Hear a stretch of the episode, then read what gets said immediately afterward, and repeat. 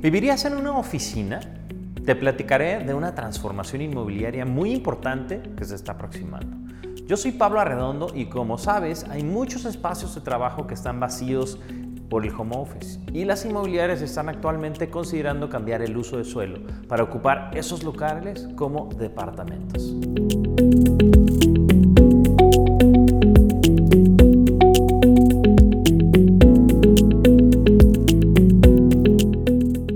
La Ciudad de México, al inicio del 2021, se registraron 1.3 millones de metros cuadrados de edificios corporativos vacíos, además de una caída en el uso de oficinas que estaban siendo arrendadas, que a nivel nacional resultó de 64.22% y en la capital del país 84%. Eso indican los datos de la inmobiliaria Newark y la plataforma LobbyFix, startup que registra a los visitantes en los inmuebles. La situación alertó a los propietarios y desarrollador, ya que aunque conforme avance la recuperación económica y la vacunación contra COVID-19, algunas empresas volverán a trabajar en sus espacios. Sin embargo, la adopción del home office es inminente, por lo que una solución que cada vez ha tomado más relevancia es que los espacios vacíos se conviertan en departamentos.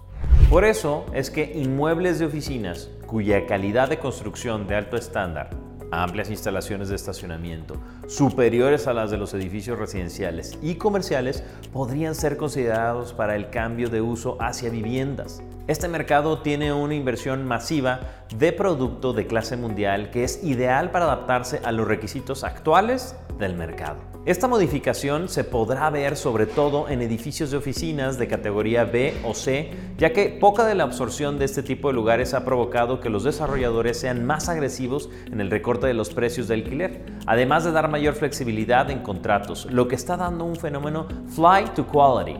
Es decir, las empresas están apostando por activos de mejor calidad y ubicación que antes de esta situación en el sector hubiera sido complicadísimo adquirir debido a sus costos aunque también los clase A podrían ser reconvertidos debido a que se cuentan con un mayor desarrollo arquitectónico y de tecnología, pero estos mismos elementos son los que los hacen atractivos para las grandes corporaciones. Rob Hickson destaca el caso de Microsoft, que en marzo de este año regresó a las oficinas para trabajar bajo el esquema híbrido, o las empresas de coworking que se han vuelto más atractivas por la flexibilidad que ofrecen. Las empresas dueñas de los edificios deberían de hacer un análisis de los costos de cambiar el uso de suelo, adecuaciones de la construcción y los precios de los permisos.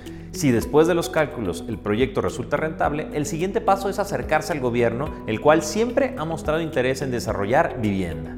El sector residencial siempre ha sido el foco principal tanto de las políticas públicas como de la iniciativa privada que buscan atender los intereses de diversos segmentos de mercado de la vivienda. Este sector se caracterizó por tener una demanda constante en crecimiento y suministro que no puede mantenerse al día. En Chicago se llevó a cabo esta estrategia de manera muy exitosa. En el momento de la transformación, la densidad de la población era 4.447 habitantes por kilómetro cuadrado.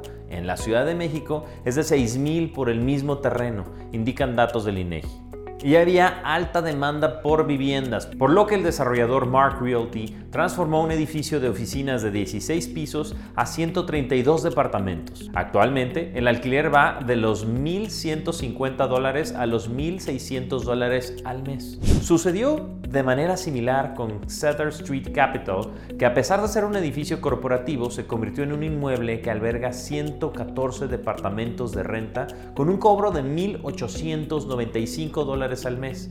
Ambos proyectos lograron aprovechar los pisos abiertos originales, los techos abovedados y obtuvieron créditos fiscales históricos que generalmente no se ofrecen para ayudar a financiar las renovaciones. No obstante, esta no es la única solución para que se rehabiten las oficinas. Las estrategias que les han funcionado a las empresas y que continuarán haciéndolo es que los desarrolladores entreguen el proyecto totalmente terminado, con llaves en mano para que las empresas no tengan que invertir o hacer un gasto de capital en acondicionar sus oficinas. Yo soy Pablo Arredondo y te recuerdo que puedes ingresar a nuestra página oficial, así como nuestras redes sociales, que te aparecen en la parte de abajo de este video, para que puedas ver un poco más acerca de nuestro diferentes desarrollos que tenemos listos para que compres ahora. Muchas gracias por vernos.